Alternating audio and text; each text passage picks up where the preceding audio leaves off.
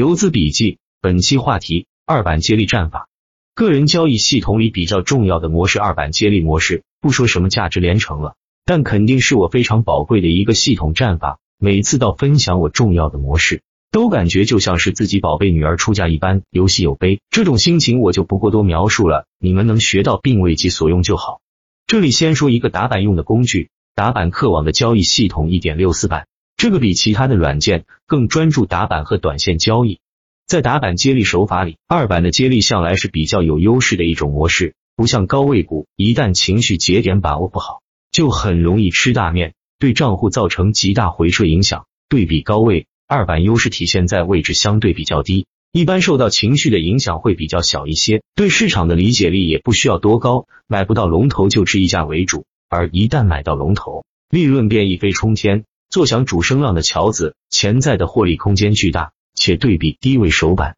目标股池多达几千只，你不知道次日资金会拉升哪一只，没法做好详细的计划，更多是动态临盘去交易，容易缺乏充足的时间考虑，犯错的几率就会大增。二板的目标范围就比较小，目标股池就从当天的首板里选择，股池平时就几十只左右，筛选一遍下来，基本就排除了一半以上，利于盘前做好充分的交易计划。减少犯错的几率，此战法男女老少都适合，特别是对市场情绪周期理解不到位的兄弟，有了这个模式且运用的好，就可以在打板领域里占据一席之地，甚至有机会成为板客里的一方诸侯。下面就给大家重点分享下个人二板模式里的一些重要的参照条件：一、逻辑，任何买卖都是逻辑先行，包括模式交易。为什么打二板？刚才已经对比了高低位板的优势劣势。那么就剩打什么二板好了。个人二板接力逻辑主要看两条线：一、主线的补涨，主线补涨一般就是龙头充分打开高度后，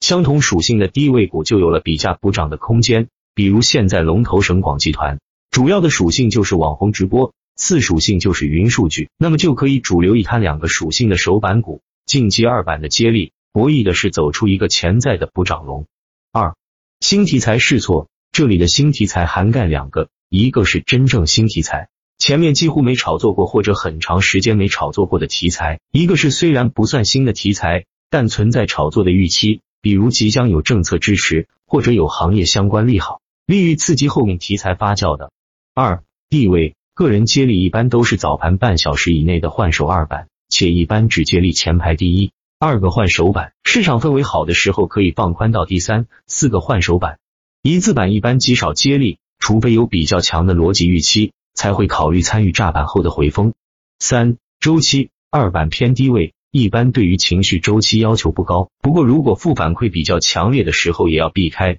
比如高位核心股直接大单一字跌停开，大部分开盘后快速网跌停杀，当天就要谨慎避开市场的一致杀行为。除了避开一致杀的当日，其余时间不需要太参照情绪周期，环境好就放宽地位。环境弱就尽量只买第一、第二只换手板，必要的时候第二只换手都要放弃。四盘口打板最重要的是要避免当天的炸板导致日内回撤，所以上板的盘口要强，不能光是小单买，要大单小单合力上板，这种盘口才较佳，封死的概率才大增。五筹码结构，筹码结构主要看二板左侧没有密集区压力，如果有就要谨慎一些。要打这种板，理解力要求比较高。我一般要参与，要么等二封，要么排板，避开潜在的大抛压影响。所以一般理解力不强的这种筹码结构，还是避开为主。六成交量，个股上板前成交量一般最少要过昨日二分之三。如果昨日已经是缩量板，那就要放量过昨日量。太缩量都容易炸板，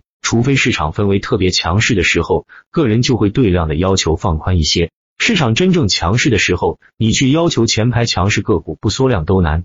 七盘子自由流通值小于六十亿，一般盘子太大都不是我们超短的攻击范围。盘子越大，连板的难度会越高，所以一般自由流通市值超过六十亿的我都不考虑。八分仓狙击，一般二板本质就是偏试错，目的就是能够在低位上车龙头，实现低成本优势的躺赢。但你买到的不一定就是能走出连板的龙头，好的方式就是分仓去打早盘强势的二板股，这样擒住龙头的概率就增加了。目标就是要在二百里上到龙头的车。核心干货，创作不易，请兄弟姐妹们点个再看，分享出去。